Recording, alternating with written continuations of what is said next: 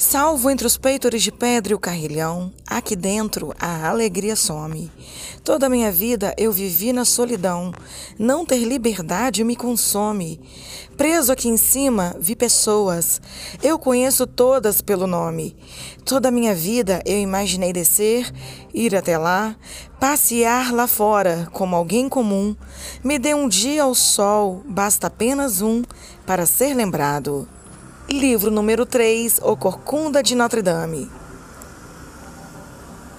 Drama ambientado em Paris medieval, onde a principal igreja da cidade é o palco desta narrativa.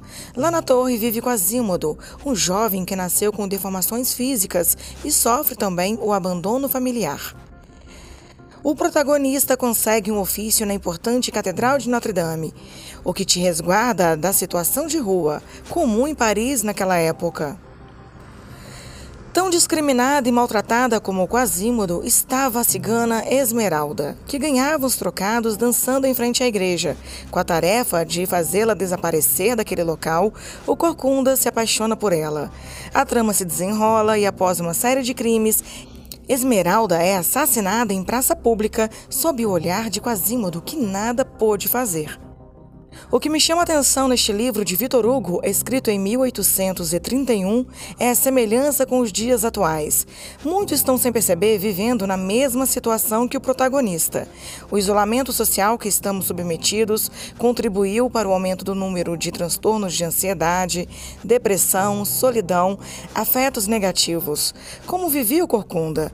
O distanciamento físico que estamos passando reduz apoios familiares, de amigos e deixará tristes sequelas, além dos problemas econômicos que levam muitos ao estado de vulnerabilidade social. O texto que inicia este áudio é da letra da canção Lá Fora, que faz parte da trilha deste triste roteiro.